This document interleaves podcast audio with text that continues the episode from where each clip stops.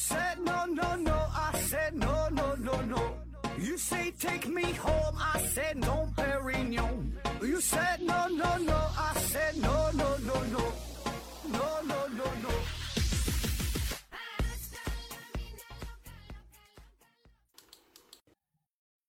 拼命探索不计后果，欢迎您收听思考盒子。本节目由喜马拉雅平台独家播出。呃，这一期呢，咱还是回答听友的问题啊。First one，东东福斯提问说：“俺们台湾那嘎达为啥也说普通话？”嗯、代为董事长丽丽回复说：“百度级别的问题啊，因为呢，国语制定于民国时期，新中国成立后改名叫普通话。”说这台湾啊、说说这话也说普通话。呃，这台湾呢，在早些时候主要呢是说闽南语，还有一些呃原住民的语言啊。那在晚清的时候啊，就有一段时间嘛，是日本人占领台湾，开始呢强行就是推行日语，有过这么一段时间，有过有过几十年的时间。嗯、所以有一些老一辈的这这台湾人呢是还会说日语的啊。后来是日本战败之后，然后呢，国民党政府开始在台湾推行国语。那所谓国语，就是台湾人那么叫，其实就是就普通话呗，对吧？开始推行啊。那咱现在一说台湾人说话有股这台湾腔哈、你能听得出来？你一听跟大陆地区说话的就不一样，你能听懂，但是不一样。啊，其实这个台湾腔呢，你就跟福建人说话，在说普通话的时候，感觉呢差不太多啊。当然还是有区别的。那只不过呢，就是台湾人嘛，出了很多的明星啊、艺人呐、在大陆呢影响力就是比较大，所以咱就说，哎呀，这叫台湾腔。特别早些年这台湾腔还挺挺流行的，一些综艺节目还去去模仿啊。那其实这个问题呢，就相当于在问说，为什么当时国民党政府就是老蒋呢，到了台湾之后，为啥他要强制推行普通话，而不是他入乡随俗跟着说闽南语呢？是吧？那么在一八九五年到一八四五年期间，啊这段时间呢，咱不说这个是台湾被日本，嗯，帝国主义啊，就被他这个殖民时期嘛。那老蒋当局他到了台湾之后，他统治台湾的时候，致力于台湾，呃，作为一个基地啊，要跟大陆就进行对抗嘛。同时呢，他就要去除日本殖民的影响，想要强化民族意识。那么怎么办？自然呢，就是要从文化上下手，就是要推广普通话，发扬中华文化。那么在文化上，在情感上，这样呢就显得会更加合理合法。而且呢，老蒋当时去的时候带的很多部下呢，都是来自于呃福建地区啊、呃江苏啊、浙江啊这一片儿的。哎，那么这些人也把当地的语言特征带到了台湾，然后呢又跟呃当地的台湾人跟这个话就结合在一起了啊。那像这福建呐、江浙地区对吧？江南咱说叫这个吴侬软语是吧？所以呢，他就跟当地的一些客家话呀，还有这个台湾当地这些人说这个语言呢，逐渐融合，这腔调呢融合在一起，就形成形成了现在的这个台湾腔啊，就他说的所谓的这种这国语啊，也也是普通话吧，就带点方言的普通话呗。下一个问题，王富贵 F 提问说：何老师，我是你的老铁粉啊，呃，可以说说数学家欧拉的故事吗？希望你能看到。啊，这看到是看到了，但你你点这个这话题有点大哈。那欧拉啊，这足可以做一期节目了，咱可以讲讲这些牛逼的数学家啊，欧拉呀，呃，高斯啊，还有谁什么牛顿呐、拉普拉斯啊、拉格朗日啊等等啊。那就说你点这个欧拉了，咱咱就简简单说几句吧，说说他的一些江湖轶事，一些非常传奇的事儿啊。呃，欧拉他呢。是活到了七十六岁啊，在他七十六年的生命当中，一共呢是发表了八百多份儿这个发发表的这这个文章啊，这些这些论文，总计呢是三万页啊，没少写。据说在十八世纪的科学和数学文献当中，拥有欧拉署名的几乎占到三分之一，可见这影响力之大啊。那在他去世的时候呢，他这个讣文呐、就是人死了不得写一个。就就是人生这个经历嘛，都干了啥嘛？说是用了五十六页纸啊，才囊括了他所有的出版物。敢写这个题目写真老多，就这一辈子啊，做的事儿太多了。这欧拉呢，九岁的时候啊，就看完了呃，牛顿的《自然哲学的数学原理》，九岁就就能看了啊。十三岁是考入了巴塞尔大学啊。一开始呢，他不是学数学，一开始是主修哲学和法律。然后，呃，在他读大学的时候，他就觉得呢，呃，哲学、法律这玩意儿太容易了，太轻松了，没啥意思，挑战一下自己啊。然后呢，学习啥数学、神学、希伯来语、嗯，希腊语。课余时间呢，没事儿呢，还研究研究音乐啊、物理、建筑，哎，反正逮啥学啥啊。但就算是这样，他还是觉得这他太清闲了，因为闲闲的难受，闲的难受啊。在大学仅用了两年的时间啊，就总共学习了六个专业，然后呢，考取了硕士啊，读了一年硕士，又考取了博士啊。然后毕业论文呢，写的是关于物理学的论文啊，就是就很奇葩，就精力太旺盛，脑瓜呢也好使啊。那在他生命的最后这十七年，他是眼睛有了问题，左眼睛是白内障，右眼睛是也是怎么损伤，反正基本就是一个失明的状态。但是这事儿呢，丝毫没影响他的学术研究啊，甚至说还有点促进的作用啊。他自己说嘛，这样也挺好，眼不见心不烦，能够更加专心研究数学啊，就不用不不分散注意力了。然后咱想啊，这玩意儿你这眼睛看不着了，你这怎么研究啊？他记忆力也好，脑子就跟一个计算机一样。呃，据说他晚年的时候，有一次他家着火了，整个那个那个屋子里边笔记呀，那时候都是写纸上啊，全烧没了。就是他眼睛不好使嘛，咋整呢？他全能记住，凭借着他惊人的毅力和记忆力，用嘴说，然后呢，别人记啊，助手咔咔写，哎，这东西原封不动就全保存下来了啊。然后咱现在学的很多这个数学上应用的一些符号。是什么什么那个三角学说，sin、cos、弹进它呀，还有叫是就是圆周率这个派呀，还有函数符号 f（ 括号 x） 等等吧，这些符号都是他发明的。还有一些 定理呀，就带有欧拉名的的欧拉线，什么什么呃多面体的欧拉定理，立体解析几何欧拉变换公式，四次方程的欧拉解法，数论当中的欧拉函数，微分方程的欧拉方程。呃，奇数论的欧拉常数，还有什么复变函数中的什么欧拉公式，这就不知道太多了哈。这数学当中啊，可以说在数学每个领域都留下了足迹啊，也给无数的大学生贡献了很多的知识点啊。这个咱看看有机会整理整理，呃，讲一讲这种人物传记的啊也行啊，咱再做个系列啊。下一个问题，生锈的盖波加提问说：何子老师啊，我记得小时候啊，去亲戚家，亲戚家呢。买了一个什么理疗枕啊？这个枕头呢，附赠一张红外线辐射卡，呃，银行卡大小这么一个塑料卡，说呀，随身携带对身体好。我小时候不客气地说啊，也是颇有科学精神的啊，我就不相信。但是呢，按照卡上的说明，把黄瓜放在卡上十分钟就可以改善黄瓜的口感。和小伙伴试了一下，居然呢是真的可以啊，很意外。那二十年过去了，这卡呀找不到了，想问问何志医生啊，这医学领域当中有过类似的东西吗？能买到吗？什么原理？石大江回复说呀，应该没有类似的东西，交点智商税就能买到了，心理暗示的作用。风铃师太回复说，把黄瓜放卡上十分钟，让是十分钟的等待，让你感觉黄瓜口感变好了。这东西还真就是没太听说过。你说一个卡能发射出这个红外线？当然，红外线保证是有，是吧？它只要有温度，就有这个红外线，都有这个辐射啊。但是能改善黄瓜的，能改善黄瓜的口感，这我觉得有点过分啊。更多的还是心理上的作用吧。然后我在网上查了一些资料，对你说的这种卡也没收到啊。可能过去你说二十年前可能有，现在是没了。现在这玩意儿再骗人不好骗了，就就没有了啊。下一个问题，樊爱玲提问说：何子哥，呃，为什么我们有时候夸人呐，就说这压轴好戏啊？第二个问题，最厉害的最后一个最厉害的最后一个出场的不是大轴吗？为什么我们夸人的时候不说大轴好戏？嗯，ID 听 I 回复说，我还真没听说过大轴这个说法啊，可能经常听戏的朋友应该比较熟悉啊。啊，咱经常夸人啊，说这个节目好，说压轴的啊。呃，这个压轴戏啊，这是京剧当中的术语啊，咱们引用来了。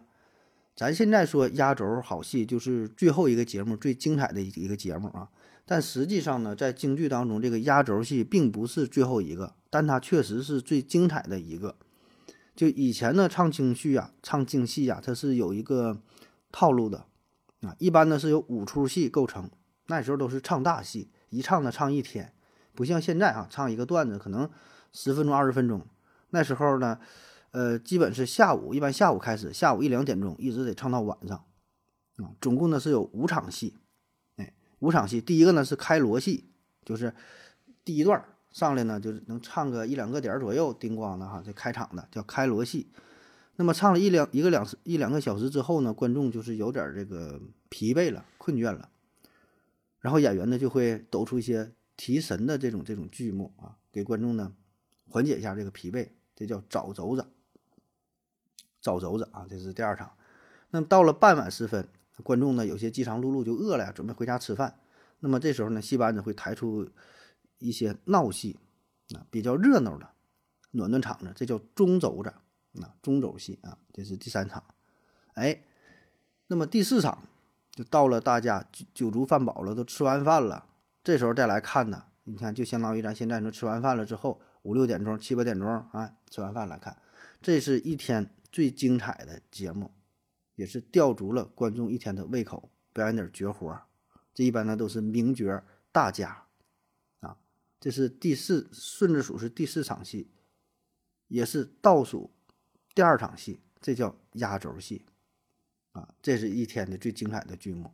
这戏唱完了，再往后还有一场，这叫大轴子，啊，就是夜深了，比较晚了，一般也是接近就接近尾声了嘛，也叫送客戏。一般呢是武戏啊，以武戏作为结束，这也是过去的一个传统，叫武戏送客啊。一演这个武戏打戏，这个观众呢就散了。这最后一场，这叫大轴子啊，这大轴子。倒算不算不上是说最最精彩啊，但是它是最后一场嘛，叫大轴啊，所以呢，这个压轴戏就是把这大轴子给压住了嘛，就倒数第二场啊。咱们现在借用这个压轴戏是来形容这个节目很精彩、很重要。啊但并不是说最后一个啊，当然有的时候它就是最后一个，对最重要的领导讲话啥都是放在最后啊，叫压轴戏也行啊，就是也用于京剧当中的术语，但是实际上它的意思有了一些改变，啊，这么回事儿。下一个问题，大海 F N Y M 提问说：盒子你好，我在京东大药房啊买药啊，今天呢是双十一，你看这去年双十一的事儿了，呃，原来呢发现三十一盒的药啊，现在是三十四块钱一盒啊。在京东别的药店呢是收了一下，是还有九块的啊，是我一直买贵了吗？其他药店呢也还承诺是正品，可以查药品追溯码，药品规格数量啊都是一样的啊。那查药品追溯码是不是可以查到是不是正品啊？说买药这个事儿是吧？感觉买贵了啊。这个如果你能查到这个这个追溯码，一般呢就是正品呐，这就是相当于他的一个身份证号，对吧？药品的身份证一样啊。有一定的保证啊，但是理论上呢，嗯，也可以造假，对吧？这保证是了，嗯，但是造假这事儿呢，咋说呢？技术上存在一定难度，而且更重要的呢是存在一定的风险性，一般呢不敢去整。你只要这么造假被人找出来，那你这生意你还做不做了啊？就是这个追溯码啊，他能查到的信息呢，不只是药品的什么生产信息呀，呃等等什么厂家呀，怎么怎么地啊。它最重要的是啥呢？你一扫这个码，你能看出来这个码被几个人扫过。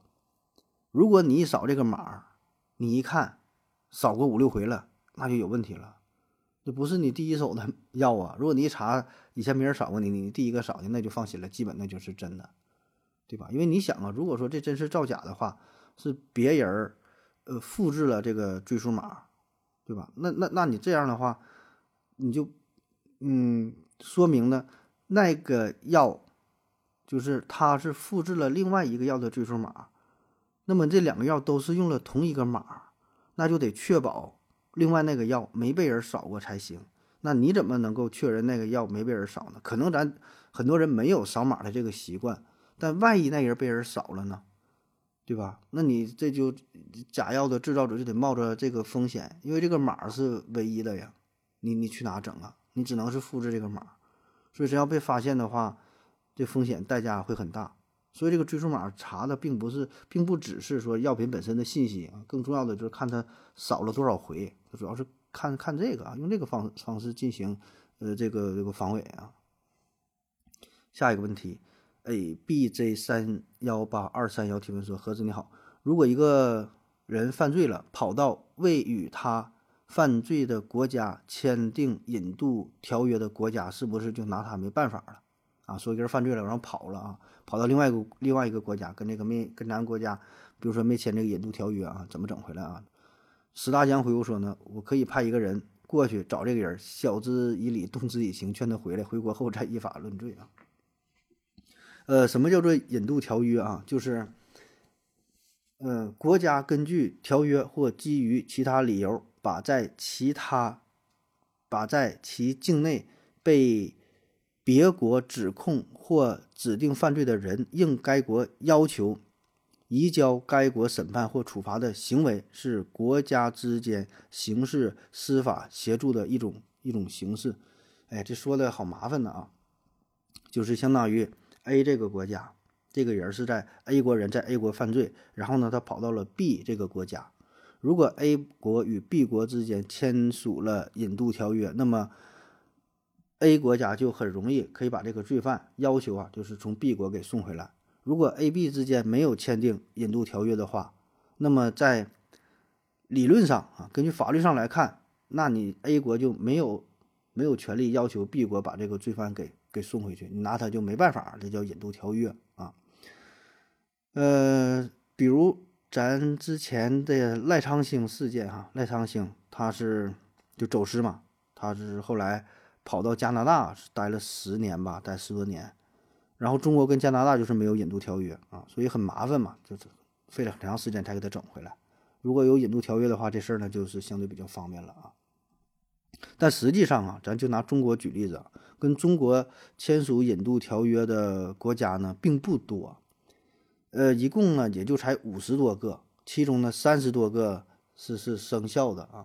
那全世界整个是将近二百个国家呢，绝大多数都没签引引渡条约。比如说像美国呀、澳大利亚呀、德国呀、加拿大呀、比利时啊、瑞典呐，就挺多你能说得上来名字的国家，跟中国都没签没签引渡条约。签的呢，一般就是像亚洲比较多。然后跟跟俄跟俄罗斯是签了吧，就签的不太多啊。但实际上真实的情况呢，要比这个理论上啊所谓的是否签引渡条约要复杂的多。就存在一些特殊情况，比如说两国之间没签引渡条约，但是呢仍然可以进行成功的移交。比如哈，二零一四年中国警方呢抓捕了在中国非法拘留的日本。日日本人叫长谷川龙二啊，他呢是就日本的国内的一个通缉犯，然后跑到中国，跑到中国来了。中日没有引渡条约，然后呢，两国警方是通过国际刑警组织啊，然后进行协商，最后呢，中方同意啊，把这个人是移交给了日本警方啊，也是给正常也给整回去了啊。还有一些呢是即使签了这引渡条约，但是呢拒绝引渡的也有啊，比如说韩国和日本。啊，就有过这么一档子事儿啊，在二零一一年的时候，中国公民刘强，他呢是放火损毁了日本靖国神社的大门，然后呢是前往了韩国首尔啊，向日本驻韩国大使馆的外墙是投掷了汽油瓶，然后呢被韩国警方逮捕。当时呢，日本呢以刘强的放火放火行为啊，说这是个刑事案件，要求韩国将其引渡，呃，到日本进行受理。啊，就是日本和韩国之间是有这个引渡条约的啊。然后在二零一二年呢，首尔高等法院，呃，就是否需要引渡刘强开庭审理，最终判决呢，刘强啊是这个就是政治犯啊，就政治犯罪的这个这个为主啊，它不是不是简单的刑事案件，所以呢，并不适用于韩日之间的引渡条约，最后就拒绝了，没没没给引回去啊。所以各种情况呢也都有啊。那当然哈。如果没有引渡条约，那怎么办呢？真要这人犯罪了怎么办呢？那其他还有很多方式啊，比如说什么遣返呐、驱逐出境啊、呃，国际组织联合执法呀、劝返呐。啥叫劝返？就是刚才那位听友说的，派个人去就跟你劝啊，说是劝啊，你懂的是吧？不能是单纯的用嘴说呀，怎么整都有。所以吧，就是引渡这个事儿呢，它很复杂，并不只是犯罪分子本身的问题。你想啊，比如说 A、B 两个国家没签引渡条约，然后呢，A 国的这个犯罪分子跑到了 B 国，然后 A 国呢又抓了 B 国的十名间谍，他不是现抓的，以前就有，一直在这关着呢。哎，那现在 A 国就觉得跑的这个罪犯非常重要，虽然他跟 B 国没有引渡条约，但他提出了一个条件，他说我用你们国家这十名间间谍呀换回这个罪犯行不行？我把这十名间谍是给你放回去，你把那个逃犯你给我送回来行不行？那就双方就权衡呗，对吧？如果 B 国真觉得这十个间谍很重要，那就帮这个把这罪犯就给整回去呗，对吧？如果你不给什么好处，凭啥帮你整啊？所以这个是一个很重要的砝码啊，或者说这个经出于经济上的考量，A 国说的，A 国还是犯罪，这个犯罪分子跑到了 B 国，然后说我给你提供十亿美元的无偿援助，你把这个犯犯罪分子你给我整回来行不行？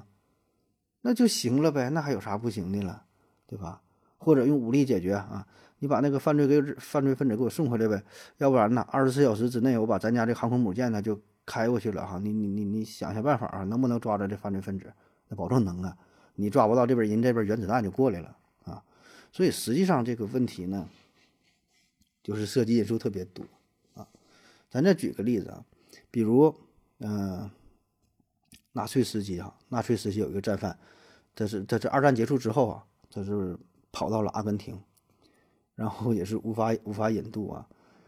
那最后呢，这以色列的情报机构啊，摩萨德呢，他呢是直接就给绑绑架给绑回来了，绑回到以色列了。你不不没法引渡吗？我你玩硬的，整回来完事儿了呗。还有呢，像呃零零七的原型哈，英国情报机构的一个间谍啊。C C 的 C 的尼瑞里啊，就这么一个间谍嘛，他呢是在呃苏联，他是这个想要刺杀列宁，然后呢列宁遇刺之后就受伤了哈，受伤之后呢是这个间谍就逃回了英国，然后那那这个俄国人哈保证是想抓他呀，但是也是由于没法引渡嘛就没有招哎，那后来呢这位这个间谍呢就神秘的失踪了。怎么失踪的不知道啊？过了很多年啊，这事儿呢才算解密。就这个间谍呢，他是被苏联的反间谍组织诱骗到了苏联的。你不没法引渡吗？给你骗过去。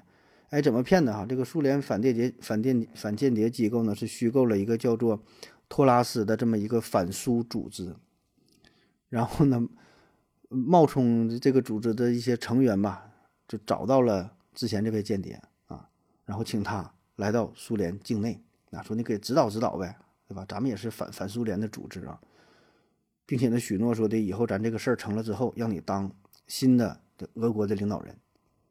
哎，这样的话，这间谍呢，C 的你啊，他呢就上当了，他就信了，就被别人忽悠了，就入境到苏联境内。那到那会儿呢，就被人逮捕了呗。逮捕之后进行了秘密的关押审讯啊，后来就。就给解决了呗啊！当然，这个就是官方是不承认，官方是说不知道啊，谁知道怎么消失了啊？不能承认。所以这个背后吧，是否能够引渡哈，跟这个是否签了引渡条约，并没有特别直接的关系啊。签这个条约呢是相对方便一些，那即使没签的话，双方呢在于谈判，对吧？看看彼此手中都有什么砝码，怎么去打这个牌。所以你看，国与国之间的事儿，说复杂，呃，也复杂；说简单，呃，也简单。下一个问题，呃，戴维董事长丽丽提问说：“何子你好啊，有一个很疑惑的问题，对于现在自然科学专业名词进行汉字化的翻译的意义何在啊？比如说，为了翻译化学元素，生造了大量的金字旁的汉字儿，常用，实际日常使用的意义很小啊。”但是对于从事专业研究的人员，必然要阅读大量的外文文献，而基础教育时汉字翻译和外文完全是割裂的，对研究人员是一个极大的负担。这种翻译效率极低。为什么不从高等教育阶段就直接提倡自然科学的原文化教育？啊，就说有一些字儿是吧？这直接用这个英文缩写完事儿了呗？为何还要翻译成咱们不太常用的人造一些字儿啊？嗯。我觉得每个国家吧，它引入一个新的事物，特别是一些科学名词的时候，都会这么去做呀。嗯，都会翻译成自己本民族、本国家的汉字。毕竟呢，就是还是为了便于自己国家的这种文化上的交流和学习呀。而且你想啊，咱们是站在中国人的角度，对吧？你觉得他就是写成英语的形式，咱们也能接受。那假设说，作为美国人，他要引入一个中国的名词，就是汉语的这个名词，如果说他不翻译成汉语的，那不翻译成英语的表达方式，他怎么写这个字儿啊？就是咱汉字的形式，他直接引用过去，他怎么写这个字儿啊？他怎么在电脑上输入啊？对吧？你像咱们写英语是比较简单了，咱也本身也学习这个拼音，也学习写这个字母也都行。你让老外写汉字，你说在电脑上怎么打这个字儿，是吧？你再想想其他的一些民族呢，都有自己的语言，它不是那么方便的就能输入这个符号啊。所以一定要进行一些翻译，哪怕是最简单的一个音译，对吧？找找这个相近的。你你自己民族当中的这个这个这个字符进行表达，对吧？都会这么去做啊。而且更重要的意义呢，我想这就是文化的传承，保持自身文化的纯洁性啊。这就是从语言做起。如果说一个语言当中夹杂了很多的外来的词汇的话，嗯，是否会对本族文化形成一种入侵呢？这个不知道哈，但这这确实是一个值得思考的问题啊，所以这事儿呢还是谨慎点比较好吧。下一个问题，约定的幸福提问说：何子哥你好，我来问一个无聊的问题，为什么盲人按摩呀是盲人给你按摩，小儿推拿呢是给小儿推拿？哈，这确实是个问题是吧？盲人按摩和小儿推拿它指的它不一样哈，一个是被动的，一个是主动的哈。这个就是约定俗成嘛，咱们语言当中很多都这么去叫啊，也没有什么道理。就像你说这个肉夹馍，这实际上不是肉夹馍，它是馍两个馍中间夹块肉啊，对吧？就是就是这么叫了啊。下一个问题，郑中华的经纪人提问说：“我想问个问题，嗯，现在很多小孩啊很小就割包皮儿，在发育之前就割了，那么怎么预判应该割多少的量呢？会不会后期发育的特别好，导致小时候割多了，甚至本来不需要割皮儿不够用了？”呃，甚至已经发育完的成年人会不会在工作状态和松弛状态膨胀的倍数不一样？呃，割多了以至于工作的时候皮儿不够用了呢？割包皮儿这个事儿是吧？呃，这个一般不至于啊，就是那你考虑这个问题，嗯，它这个你这个皮儿啊跟这个钉钉啊，它俩一起长，你小的时候割完了，然后你在长大的时候，青春期发育了，再长成大人了，里边外边都长。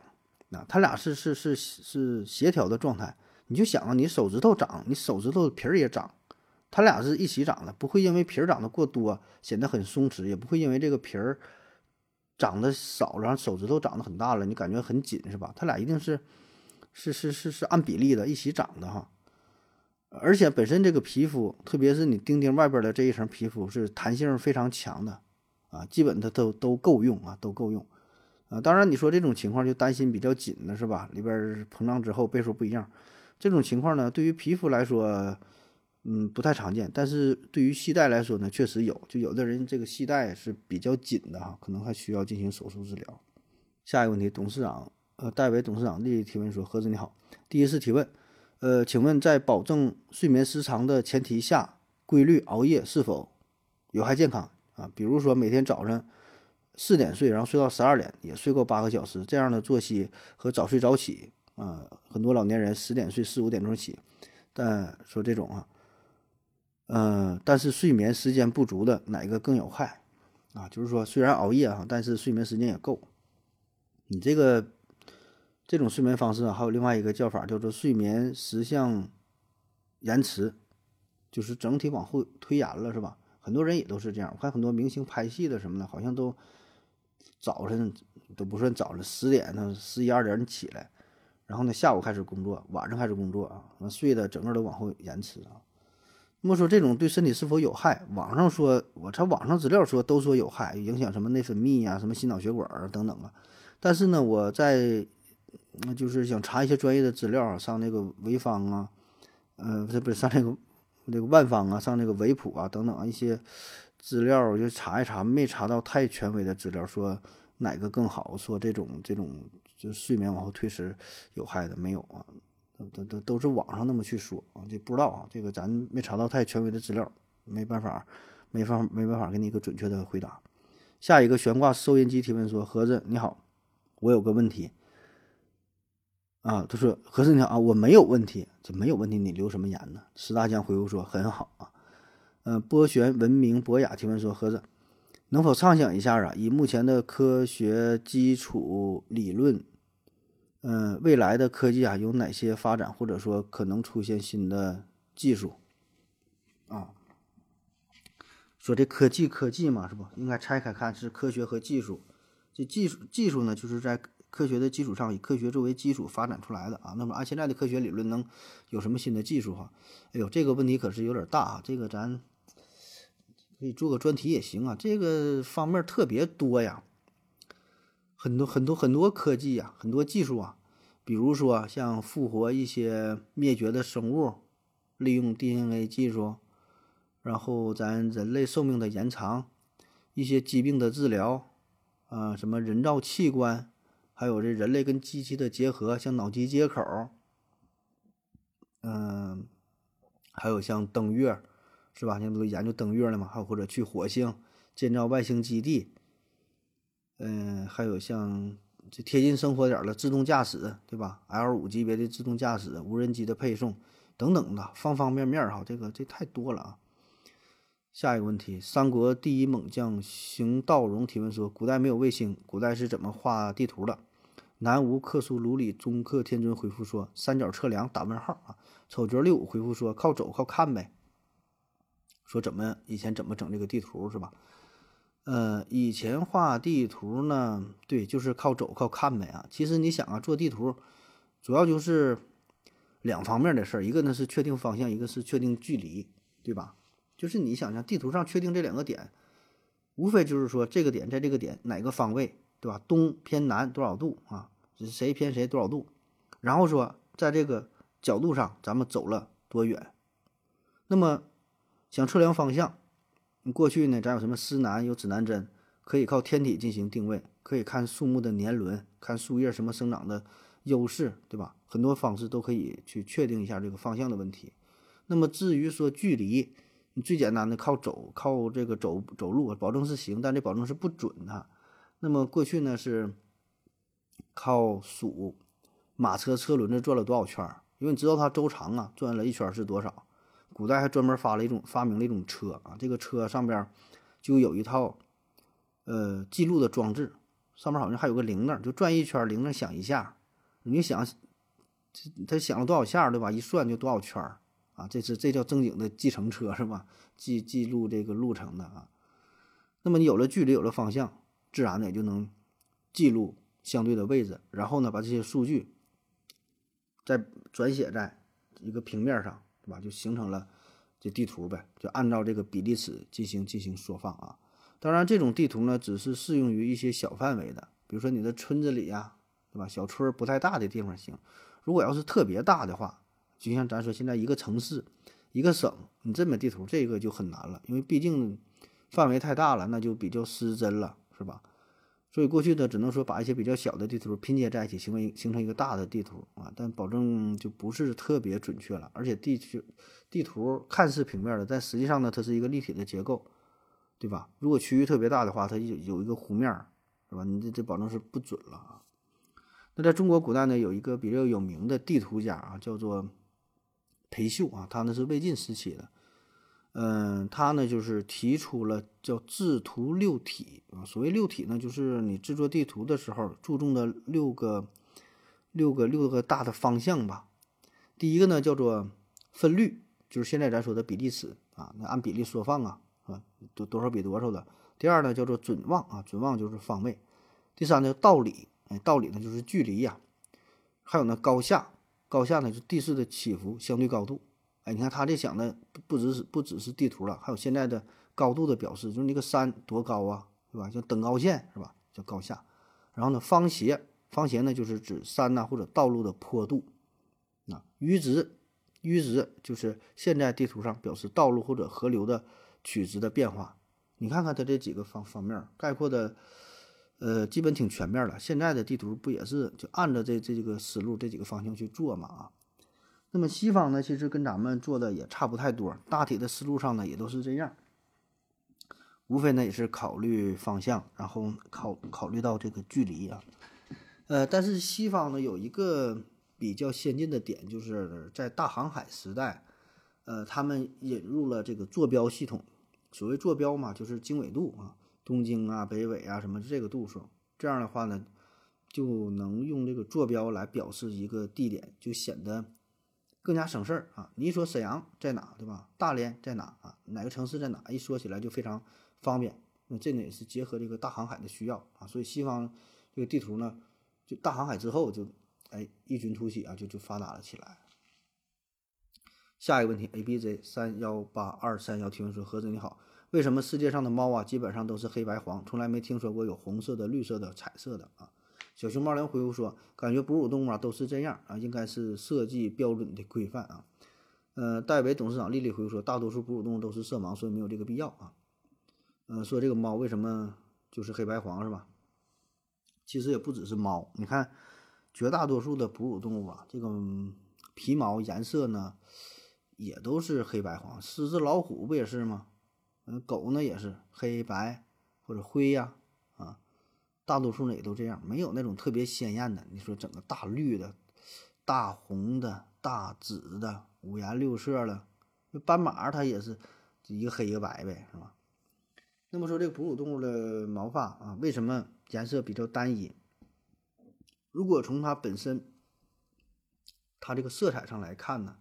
就是体内色素的问题嘛，哺乳动物的毛发呢，基本呢体内就是红色的和黑色的色素啊，缺乏其他那些什么彩色的成分，所以呈现出来的无非就是白色呀、黑色呀，或者是灰色呀，也有棕色的，棕色就黑色和和红色这个混合在一起啊。那么白色呢，白色就是缺乏这些色素，什么都没有，本本身就是白色的啊。就是从动哺乳动物哺乳动物本身它这个色素的角度去分析。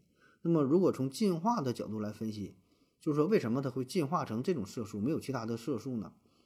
那刚才那位朋友说了，就是色色觉的问题啊，不是色觉，视觉的问题啊。大多数哺乳动物它都是色盲，眼睛呢分辨不了那么多的颜色，呃，不像是一些鸟类啊。你看鸟类皮毛就很漂亮，你看那鸟花枝招展的，特别一些鹦鹉，各种颜色，是吧？这跟这个动物的本身色觉有一定关系。而且呢，作为哺乳动物来说呢。你整的太妖艳的话吧，容易被天敌发现，好处就是容易被配偶发现，找对象时候比较方便。但是呢，问题就是容易被天敌发现呐。你看这些动物都进化成了自己的这种保护色，对吧？在草原呐，在森林当中，那么这样的话呢，可以很好的隐藏自己，是吧？每每每一个个体都是一个带枪的猎人啊，所以你要一定要保护好自己。下一个问题，爱印 V 一提问说。主播你好，《海上钢琴师》里的斗琴那段说，男主人公弹琴呐，结束后把那个用那个琴弦把烟给点着了，现实中能做到吗？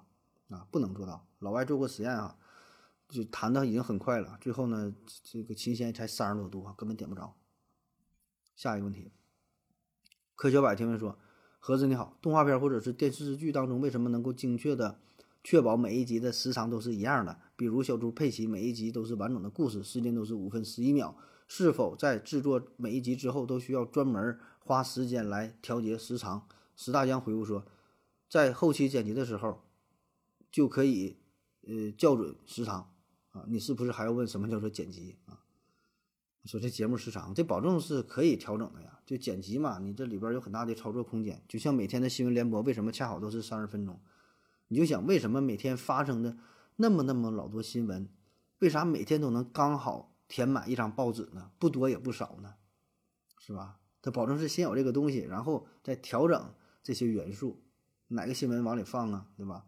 动画片也是，哪地方多了少了呀？哪地方不演呢？那电影那拍的时候老长了，那素材，最后你不得靠后期剪嘛？所以剪辑这是非常非常重要的啊！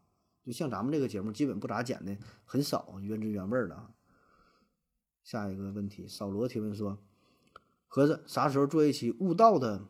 话题呀，也有人叫大彻大悟、涅槃重生、超凡入圣啊，等等啊，超俗入圣啊，呃，不要太为难哦，悟道啊，行，安排。下一个问题，光为什么会反射？物理老师啊，只告诉我光在不同物体中传播的速度不同，能从微观角度解答一下吗？从微观的角度解解答一下光的反射啊。哎呀妈，这个有点难呐。这个给你推荐一下，可以看看惠更斯原理吧，是吧？惠更斯原理讲这个事儿，这个难了点儿啊。下一个问题，东东福斯提问说，很多人为什么喜欢臭臭的味道？比如说臭豆腐、奶酪、臭咸鱼，甚至喜欢闻局部的臭味儿啊。有喜欢这这个抠脚丫子闻一闻的，喜欢闻臭味儿是吧？喜欢闻臭味儿。我之前看一个新闻嘛，是。福建嘛，说有一个男子，他是因为肺部真菌感染，嗯，住院了。感染的原因呢，就是每天下班之后，他都要闻闻自己的这臭袜子啊，里边有真菌，然后 导致了真菌肺炎啊。挺多人都喜欢闻呢，都喜欢闻呢。为什么喜欢闻臭味儿啊？这个原因呢，还并不一样。呃，有的人呢，咱先说啊，就是喜欢闻自己身上的臭味儿，就是说抠脚这种啊，闻自己臭袜子这种啊。这个原因呢，是一种保护机制，是一种自我肯定。你想啊，在过去啊，远古时代，咱的祖先那个时候，你说他不可能天天洗热水澡啊，不像现在是吧？现在也有的没有二十四小时热水的家，所以呢，在这种情况下，这个人呢身上保证都会有一些臭味儿。那么你这种臭味儿的话，慢慢的你就适应了，你进化呀。如果你不适应的话，你接受不了这个味道，你很难受的话。那你生存你就很你就你很难受是吧？所以呢，必然要适应这种味道，就是符合种群的种群的需求。那不只是你能够适应自己的味道，你也能够适应亲人的臭味儿。大伙儿都生活在一起，慢慢都耐受了，都不觉得臭了啊！这叫自我保护机制。然后什么叫做自我肯定呢？就是当你觉得这个东西味道有异常的时候。觉得袜子很臭，脚很臭的时候，你想再次确认一下，抠一下，然后闻闻，是不是真的很臭？当你闻到的这个臭味跟你预想当中的臭味一样的时候，哎，你会觉得啊，我得到了自我的肯定，就会有一种安全感啊，真是真真的是这样啊，真是这个臭味，那我就放心了，这叫自我肯定啊，这不是开玩笑的，这是真是心理学上有这种研究啊，这是闻那个自己的。还有一种呢，是喜欢闻别人，喜欢闻别人身上的臭味。这原因哪来的呢？哎，有的可能是因为基因突变的原因啊，就基因的事儿。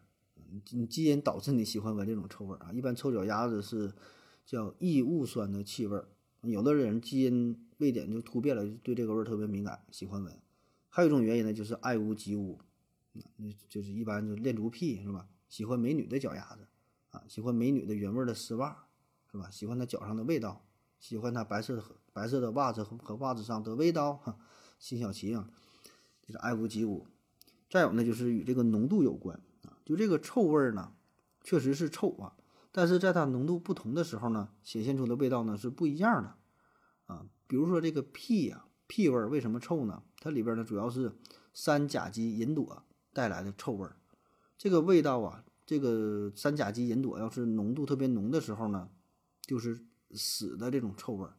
那经过稀释之后，三甲基吲哚呢，它呢就有茉莉花的香味儿啊。进一步稀释呢，还有成熟水果的芳香。哎，所以呢，你看，同样是臭味儿哈，它不同的浓度带来的体验是是不一样的。据说莫扎特嘛，他就是非常喜欢死啊。所以呢，咱表面上觉得啊，他喜欢死。不可理解是吧？但是你仔细想啊，可能稀释之后有一种花香啊，这就好理解了。第三方面的原因呢，呃，对于臭味的喜欢啊，就是呃，一般是腋下，腋下汗液当中的这个这臭味呢，跟激素有一定的关系。啊，这同样的也是受到一定基因的影响，就有一部分人会觉得，就由于这种这种激素给你带来的体验，会让你就。觉不觉得它难闻啊？反而很反而会很香。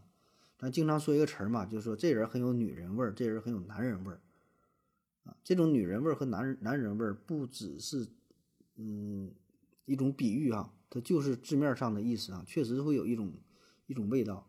这个味道哪来的呢？就是激素啊。意大利有一个团队在二零一零年就发现了男人汗液中所谓的男人味儿，主要成分呢是雄二烯酮。雄二烯酮这个东西能够促使部分女性产生血清素，从而呢带来幸福感，甚至想要 XXOO 啊，OOXX 啊。所以这就是激素带来的作用。然后腋下呀这个地方就是比较密集，就分泌这个味道比较比较密集，所以呢有人就会很喜欢这种味道。而另一方面呢，就同性恋的女性，她呢对男人的这种味道就不感兴趣，对这个雄二系统不感兴趣，但是对女人的雌系，雌系雌雌氏烯醇就很有感觉。你看，都是激素的作用啊，这种原因。还有最后还有最后一方面原因就是这种，呃，良性自虐，良性自虐，这也是一个很重要的原因啊。明知道这个是臭味儿，也知道它确实很臭，呃，也会带来一些刺激，但还是想闻，就是一种自虐的倾向。呃，这就有点类似于就是我们喜欢吃辣椒，喜欢吃辣的，知道很辣，吃了很刺激，但还是喜欢。嗯，脸上有痘，喜欢挤这个痘，控制不住。虽然知道哎挤了也有点疼挺难受，但还是喜欢挤，是吧？这都属于良性自虐。什么叫做良性自虐？这自虐都懂对吧？自己虐待自己。良性呢，就是首先这个动作有一定的危险性，但是危险呢比较小，在可控的范围。你说你挤这个痘也不能怎么地啊，除非是在危险三角可能容易挤死啊，一般的挤了不会有什么太大的影响。你吃辣椒也是就辣点呗，也不至于造成多大的伤害。这叫良性的自虐啊，哎，这个在危险范围之内的，那么这样的话呢，你的大脑就会被愚弄了啊。我们大脑觉得，哎呀，这事好危险，但实际上没有危险，然后就会获得一种精神上的快感啊，就是，呃，知道这是一种危险的体验，但是又是在安全范围之内的危险啊，俗称在危险的边缘疯狂的试探啊，就给你大脑带来一种愉悦。所以呢，有人喜欢闻臭味儿，喜欢闻这种臭屁、抠这个臭脚，这些也是对身体会带来一种伤害，但是很小很小的伤害。然后呢，就是一种良性的冒险感啊。呃，也有人说呢，也是就这种体验嘛，会带来补偿啊。这种补偿既有心理上的补偿，也有激素的补偿，会导致你身体内分泌什么。内啡肽呀、多巴胺呐，还是什么血清素啊等等吧，就是一些让你身体愉快的一些激素啊。还有呢，就是就这种刺激很多呀，类似的刺激，像坐过山车、蹦极是吧？一些高危的运动，甚至看恐恐怖片儿啊，S.M. 鞭打的，是吧？滴蜡油的等等，这种都算是良性自虐。那除了这种这个自虐、良性自虐带来的快感呢，还有一种就是挑战了禁忌。这有一种特殊的成功感，就是不让你干什么，我偏去干，就挑战权威，挑战传统道德啊。传统来说，哎，不能去抠脚丫子，特别一些女生啊，你这个淑女不能这么去做。但有一些美女呢，就喜欢抠抠偷偷的抠脚丫子，越不让去做，越这么越这么做。做完之后觉得，哎，我很快乐，做了一件别人不让我做的事儿，挑战了禁忌，有一种满足感。所以这些原因综合在一起，就导致我们。有一些人是喜欢喜欢这个这臭味了。好了，感谢您各位的收听，谢谢大家，再见。感谢您的聆听。如果您也想提问的话，请在喜马拉雅平台搜索“西西弗斯 FM”，在最新一期的节目下方留言即可。欢迎您的参与，我在这里等你哦。